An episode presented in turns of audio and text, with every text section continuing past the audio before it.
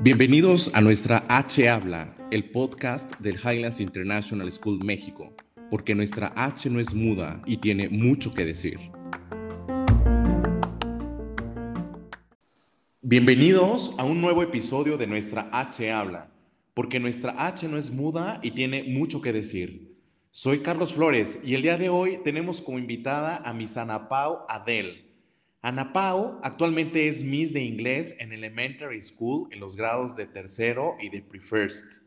Y hoy tenemos la oportunidad de platicar en un tema que ella es experta, pero lo más increíble de la plática que vamos a tener el día de hoy, yo sé que no solamente se ha quedado en el tema de la teoría, porque además es una Miss que se ha venido reconociendo que ha podido aplicar lo que sabe en el salón de clase y yo creo que esa experiencia va a ser súper rica durante el podcast que vayamos teniendo el día de hoy.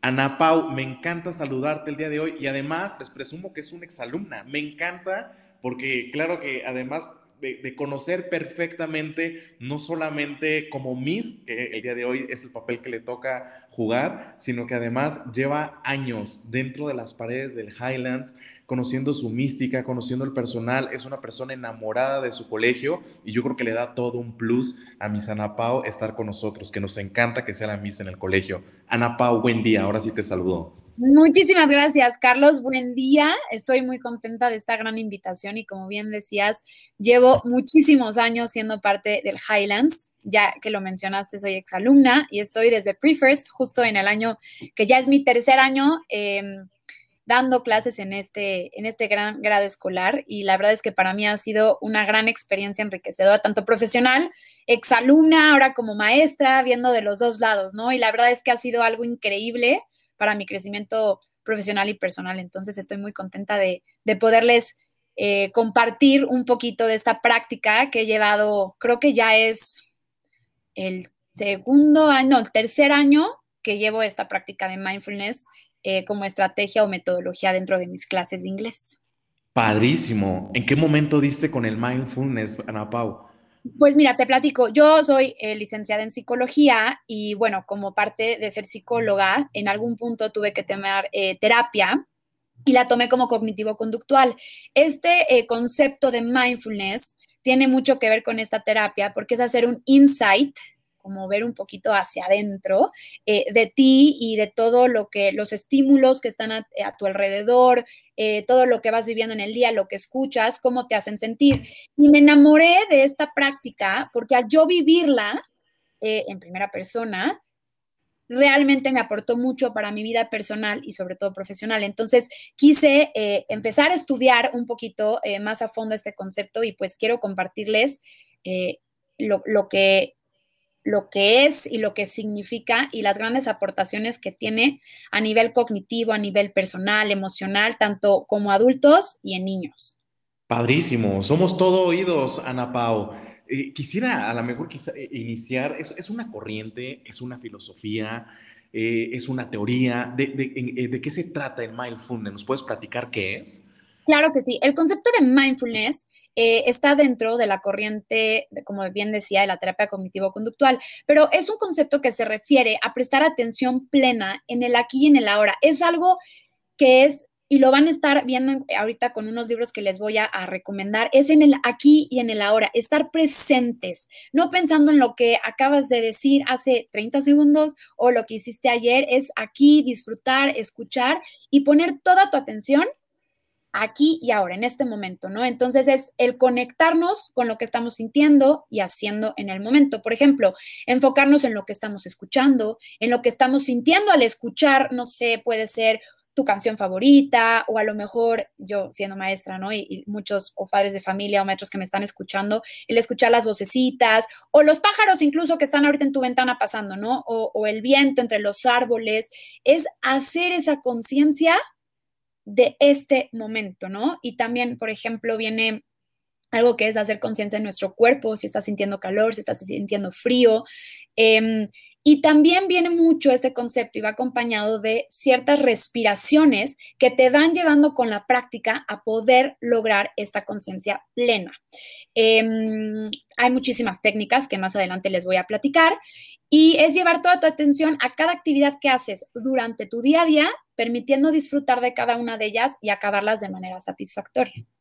Buenísimo. Oye, fíjate que me nace una, una inquietud. O sea, generalmente, claro, cuando hay respuestas de nuevas teorías, corrientes eh, eh, y demás, es porque hay una necesidad, quizá porque hay una carencia. Y empiezo a darle vueltas con lo poco que nos has platicado de, del mindfulness.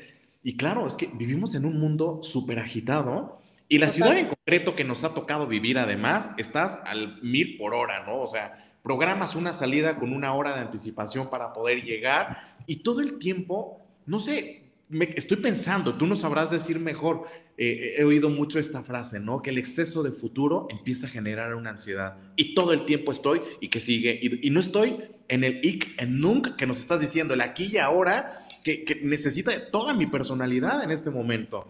Exactamente, justo acabas de mencionar algo muy importante. Creo que a todos nos ha pasado que siempre o estamos pensando en lo que ya no lograste hacer ayer, en lo que no pudiste concluir, en tus pendientes que no pudiste mandar y en el, híjole, mañana voy a tener que hacer esto. Pero yo les pregunto a todos los que nos están escuchando, a ti Carlos, ¿cuándo te preguntas qué estás haciendo ahorita? Que las pequeñas acciones que vas haciendo durante tu día deben de ser acciones aquí en el presente, ¿no? Y vuelvo y lo seguiré diciendo durante todo este, este podcast, esta plática, es en el aquí y en el ahora. Tanto tiempo pasamos pensando en el no logré esto, es que no lo voy a lograr, que no está disfrutando el camino para llegar a ese objetivo. Y, parte de llevar mindfulness y de practicarlo todos los días como adulto y yo con mis niños es enfocarnos en eso, en el disfrutar en el aquí y en el ahora. Yo, yo con, por ejemplo, ahorita que, mencionabas, ¿no? Estoy con tercero y con pre-first, me pasa mucho con las niñas de tercero, que cuando yo doy la instrucción hacia una actividad, empiezan eh, Miss, pero ¿qué pasa si no lo acabo? Y no hemos empezado. Mm. Oye, Miss, pero ¿qué pasa si no tengo la hoja? Pero yo no he dicho ni qué hoja van a sacar. Entonces, por eso es tan importante llevar esta práctica desde las edades tempranas para que justo conforme vayan creciendo, ellas puedan saber y ellos de poquito en poquito se logrando y vas a llegar a ese objetivo. Pero esto es con práctica, ¿no? Y esta es una metodología, un camino que yo quiero aportar con todos ustedes en esta práctica que sí se puede lograr. Ana Pau, me, quedo pensando, además justo empezabas a aterrizar el tema, que, yo creo que estamos todos ansiosos de saber cómo, cómo lo has aplicado en el salón de clases, y me quedo pensando en las generaciones actuales, los sobreestimulados que lo tenemos, la necesidad de la rapidez y la necesidad de respuestas inmediatas. Hoy tiene que ser, ¿no? y todos los videojuegos, eh, la dinámica familiar, todo es inmediato, respuestas inmediatas y quizá no le estamos dando tiempo de procesar a nuestros niños la importancia de lo inmediato, que para mí es llevarlo a tal lugar o a tal circunstancia y demás. ¿Cómo lo estás aterrizando esto en el salón de clases? Seguramente te estás topando con esta situación o con este, no sé si decir gap o más bien características de las generaciones actuales y cómo tenemos que ayudarles, porque también tenemos que adaptarnos nosotros a ellos. Por supuesto que sí, algo que mencionas muy importante, Carlos, es justo estas generaciones que están acostumbrados a lo inmediato, ¿no? Y es el tener una tablet. En el momento en que tú le das un, clic, abres el Keynote o hables cualquier aplicación o ya tienes la retroalimentación bien hecho, awesome, ¿no? Entonces, creo que al, yo aventarme a aventurarme a aplicar la atención plena en el salón de clases, lo he tenido que hacer de manera remota y empecé de manera presencial. Entonces, sin duda, tuve que adaptar, así como todos los métodos que me están escuchando y los papás con este, esta pandemia y esta realidad en la que estamos viviendo, muchos cambios tuvimos que hacer para nuestro día a día. Y al aplicar em, esta práctica debe de ser divertida, porque no es lo mismo esta estrategia con los niños más pequeñitos de 6 años que con mis niñas de 9, 10 años de tercero. Entonces, realmente he tenido que leer mucho, empaparme mucho en este tema, en diversas actividades y estrategias que puedo hacer.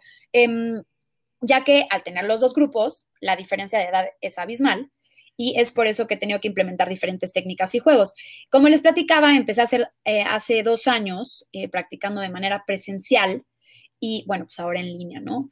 Em, esta práctica ha formado parte de nuestra rutina diaria y les cuento un poquito. Todos los días, antes de empezar la clase, tomo de 5 a 6 minutos em, el tiempo para hacerlo. Les pido que elijan su lugar especial. Ahora que se ha hecho desde casa, ha sido mucho más fácil pedirles que escojan ese lugar especial, ese lugar secreto, ese esquinita del cuarto o ahí mismo en su escritorio, que saben que es un espacio que se están dando, tanto los pequeños como las niñas de tercero, para poder llevar estas técnicas. Eh, muchos de ellos eligen quedarse en la silla se sientan, yo les pido que se sienten en flor de loto, que ese es como el, concepto, ¿no? Que muchos si practican yoga y están un poquito empapados en ese tema, pero yo les digo chinito, ¿no? Siéntense en chinito, siéntense en flor de loto. Y es impresionante cómo ya al saber que es parte de nuestra rutina, al yo prender la llamada, ya me están esperando en posición de flor loto, en su tapete o en su silla para empezar. Entonces, realmente ahí es donde me doy cuenta que la práctica y el esfuerzo, pequeñas acciones, dos minutos, cinco, seis minutos que te vayas tomando, están empezando a tener resultados. Y eso es lo más enriquecedor. Em, hemos eh, hecho diferentes respiraciones. Me apoyo muchísimo con videos e ilustraciones para poderles ayudar. Hacemos movimientos corporales acompañados con, eh, con canciones para los más pequeños. Em, y bueno, pues no sé si quieras ahorita eh, hacer una pequeña respiración que te ayuda a despejar la mente y yo invito a todos los que están aquí, si se animan a hacerlo, yo, yo les pido que nos tomemos un minutito, no más, creo que va a ser eh, de gran ayuda. Carlos, ¿te animas conmigo a hacer esta?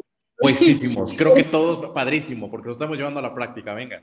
Perfecto, pues bueno, este es un, un pedacito de lo que me, me tomo en mi día. Bueno, entonces, Carlos, te pido que en el lugar en donde estés, em, donde tú quieras, si quieres permanecer ahí en la silla o en el piso, como tú quieras, cerramos los ojos y te voy a pedir que trates de llevar tu mente en blanco. Y vamos a empezar a hacer un poquito de conciencia y llevar nuestra atención a los sonidos que están a nuestro alrededor. Tal vez estemos en, una habitación y no escuchemos nada. Y ahí es en donde yo les voy a pedir que enfoquen en escuchar su respiración. Y vamos a hacer lo siguiente. Vamos a inhalar durante cuatro segundos. Inhalamos profundo. Uno, dos, tres, cuatro. Mantenemos la respiración por cuatro segundos. Uno, dos, tres, cuatro. Y exhalamos por otros cuatro segundos. Uno, dos, tres, cuatro. Vamos a hacer esto tres veces, tres respiraciones y les pido que cuenten. Empezamos, inhalamos. Mantenemos la respiración y exhalamos. Continúen y pongan toda su atención en escuchar la respiración. Posiblemente empiecen a cruzarse pensamientos o sensaciones de incomodidad por la postura que al principio decidimos estar, pero regresa atención a la respiración. Y lo hacemos por última vez. Inhalamos en cuatro. Mantenemos la respiración. Y exhalamos. Abrimos los ojos y regresamos a estar en este momento, aquí y ahora. ¿Nos quieres compartir cómo te sentiste, Carlos? Gracias a todos los que lo hicieron en casa. A mí me ayudó. Padrísimo. ¿Sabes qué me quedo pensando? Claro, antes de, empezar con la dinámica, eh, me encuentro en el colegio, ¿no? Y hoy tenemos un evento y hay algunas personas que están aquí para poder transmitir y demás. Y, lo primero que que no pasen porque se van a reír y van a decir, qué oso, porque van a decir, ¿qué le pasó a Charlie? ¿Sabes? Pero me quedo yendo más a fondo porque entonces ahí es donde uno entra, todo el, no me doy tiempo para mi vida. Porque también importa, al final de cuentas, que yo pueda andar cargando y yo ya estaba juzgando, me estaba autojuzgando cuando nadie, o sea, creo que nadie pasó, me imagino que nadie pasó y yo estaba pensando que me estaban evidenciando y demás. ¿sabes? es eso, es, es, es estos paradigmas que también como adultos tenemos y creo que debemos de frenarlos. Y creo, Carlos, que mencionaste algo muy importante. Yo les pregunto, ¿se dan estos pequeños minutos para ustedes? No es lo mismo estar comiendo y decir, ay, este es mi descanso, voy a agarrar el celular, me voy a poner a escuchar música. No. Y es eso, es que no estamos dándonos el tiempo y justo en esta realidad de estar encerrados, de no tener esa libertad de poder salir, que vivimos en un rush, en un constante estímulo, como bien decías. Entonces, justo estos pensamientos que nos van cruzando con la meditación, al final de la práctica, porque es, un, es un tipo de meditación de mindfulness, van a desaparecer. Y entonces va a llegar un punto en donde te estás concentrando y estás logrando escuchar tu respiración. Entonces digo, esto se va a, a la práctica. Ahora, como niños, eh, en estos pequeños ejercicios que hacemos, también eh, les agrego afirmaciones positivas, porque sobre todo con mis niñas, que me pasa, hoy estábamos haciendo, hoy que estamos eh, celebrando The Earth Day, estábamos haciendo un dibujo que tenemos que seguir varios pasos, ¿no? Y decían, es que no me está quedando igual, es que no me gusta, es que está horrible. Y entonces empiezan a ellas a alimentarse de pensamientos tan negativos que en automático su conducta y su sentir en automático es negativo, triste, de frustración. Entonces también trabajo, eh, incluyendo a la hora de hacer las respiraciones, en pedirles que repiten diferentes afirmaciones. Yo, cabe recalcar que estas meditaciones, tanto en los dos grupos, pre-first como tercero, lo hago en inglés. Y bueno, una de las afirmaciones son I am brave, I am kind, I am strong, I am loved. Y yo les pido que lo estén repitiendo durante su día, no nada más ahí sino en las actividades que estamos haciendo. Y pues bueno, ahí vamos poco a poco, pero creo que va dando frutos. Oye, padrísimo. ¿Y has podido medirlo, Ana Pao? ¿Has podido ver qué beneficios ha tenido en el aprendizaje el estar haciendo este tipo de prácticas en salón de clases? Y además, fíjate, lo quisiera unir con un tema. Eh, yo creo que hoy en día, hace rato comentabas, ¿no? La situación de la pandemia, eh, la necesidad que vemos urgente de la socialización de los niños, que es yo creo que lo más que han perdido durante este año, eh, la cantidad, cómo se ha disparado eh, esa necesidad de, comunicarse. vemos a, unos, a muchísimos niños, a muchas personas con, con, el estado anímico por debajo y en los últimos años es un tema que ha recobrado una vital importancia, todo el tema del manejo de los sentimientos. Claro sentimientos y me imagino que va de la mano porque nos estamos privando de ellos y yo creo que estas prácticas nos ayudan a reconocer y quizá, perdón, hago un paréntesis, quizá tiene mucho que ver la formación cultural en la cual hemos estado inmersos, en donde, ¿por qué lloras? No es para que llores. Exacto. Oye, no puede, y me estaban privando de, pues es mi sentimiento, o sea, o sea, sí existe mi sentimiento, estoy triste y tengo que reconocer que estoy triste y quiero llorar además, ¿sabes? validarlo, por supuesto. Justo eh, esta práctica ayuda mucho para el desarrollo de la inteligencia emocional, ¿no? En este ámbito que tanto hemos escuchado, el socioemocional, y de los beneficios que he encontrado, es que hoy en día mis alumnos saben nombrar la emoción que están sintiendo. Increíble. Para empezar, eso es grandioso, porque entonces ahí ya están reconociendo la emoción. Me siento enojada.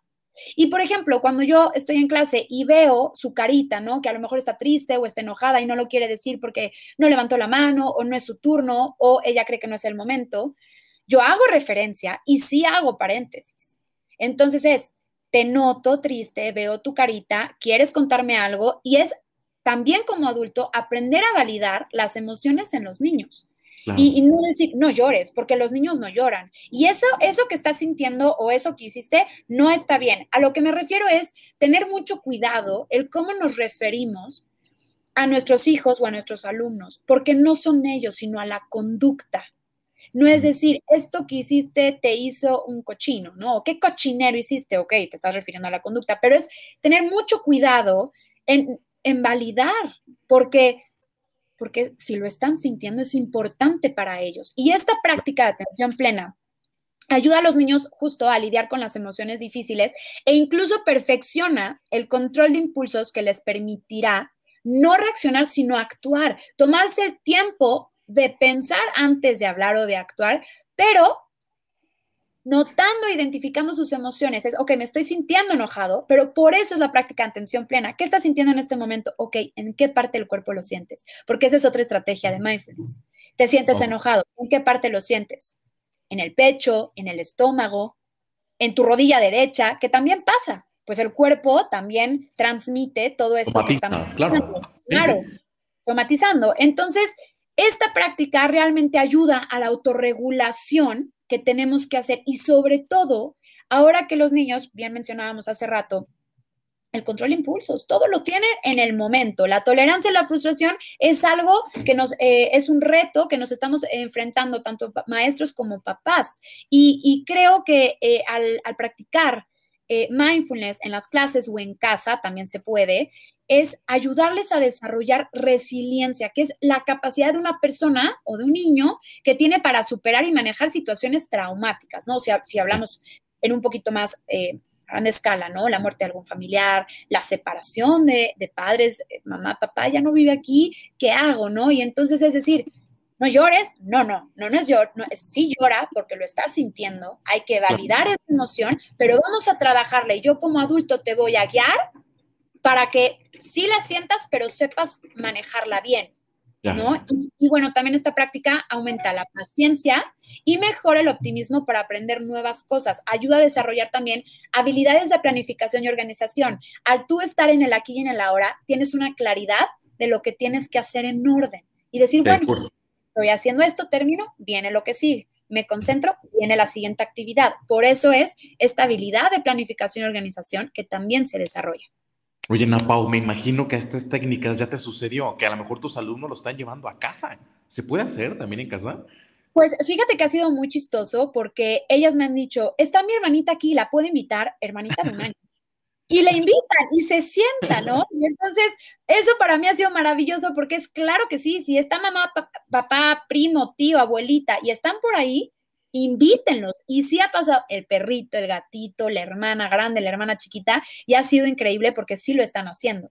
¿no? O saben que ya va a empezar la actividad y yo he visto que le gritan, ¿no? alguno a su perrito, a su hermana de 20 y ahí se sienta. Entonces, claro que se puede hacer también en casa. De hecho, eh, la idea de llevar a cabo las prácticas de, atención eh, plena en mis clases es que sean mis alumnos quienes le enseñan a mamá y a papá a tomarse el tiempo para respirar, y calmarse cuando se sientan abrumados, ¿no? Con este rush de tener que estar con los hijos, tener que estar en el teléfono, en las juntas, en deber, no sé, pendientes de la casa, pues es algo que, abruma mucho y que acelera, ¿no? Entonces, creo que, que después de todo este tiempo que llevamos encerrados en casa, no conozco otra estrategia mejor que ayuda a contactar con nuestras emociones y nos ayuda a regularnos para poder tomar decisiones y enfrentar adversidades. Yo en primera persona, se los digo, llevo dos años practicando meditación diaria yo todos los días, eh, bueno, yo tengo mi rutina muy bien establecida. Quienes me conozcan sabrán que soy una persona muy metódica, muy rutinaria. Y eso, la verdad es que me ha funcionado y he escuchado por ahí,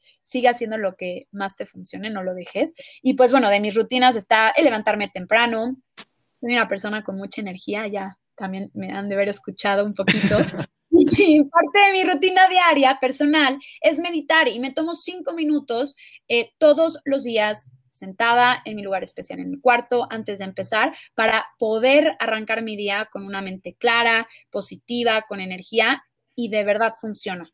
Y bueno, uno de los libros que me ha ayudado mucho es de Deborah Schkoivelin, Mindfulness para enseñar y aprender estrategias prácticas para maestros y educadores.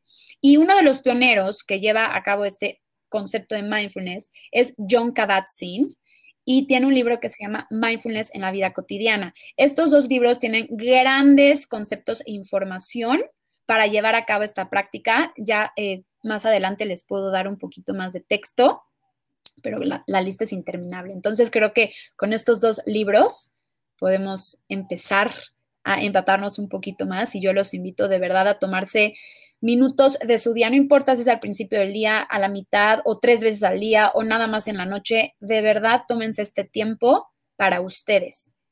Increíble, Ana Pau. Gracias además por, por darnos estas recomendaciones eh, de, donde podemos encontrar ahí literatura relacionada con el tema que nos puede ayudar, pues empezar a aplicar todo lo que nos acabas de compartir. ¿No? Eh, nos, ha encantado porque, pues de alguna manera nos permite aprender a relacionarnos de forma directa con aquello que está ocurriendo en nuestra vida, ese aquí y ahora del que hemos, eh, hemos estado hablando, en el momento presente. Eh, de, algún modo es el tomar esa conciencia de la realidad y sobre todo darnos la oportunidad de trabajar conscientemente con todos esos sentimientos que, que, pueden estar, que podemos estar experimentando, el estrés, el dolor, la enfermedad, la pérdida, los desafíos de la vida y, de alguna manera reconocerlos como bien comentas en esa formación socioemocional. Me ha encantado platicar contigo esta mañana, Ana Pau. Te agradecemos muchísimo. Agradezco a todos los que nos están escuchando. No olviden calificar nuestro podcast con cinco estrellas en Apple Podcast. Me ha encantado estar contigo el día de hoy. Mil gracias. a mí también. Gracias, gracias, Ana Pau. más que nunca, nuestra H habla. Ya 25 años de existir, todavía tiene muchas cosas que hacer y que decir. As high as Highlands.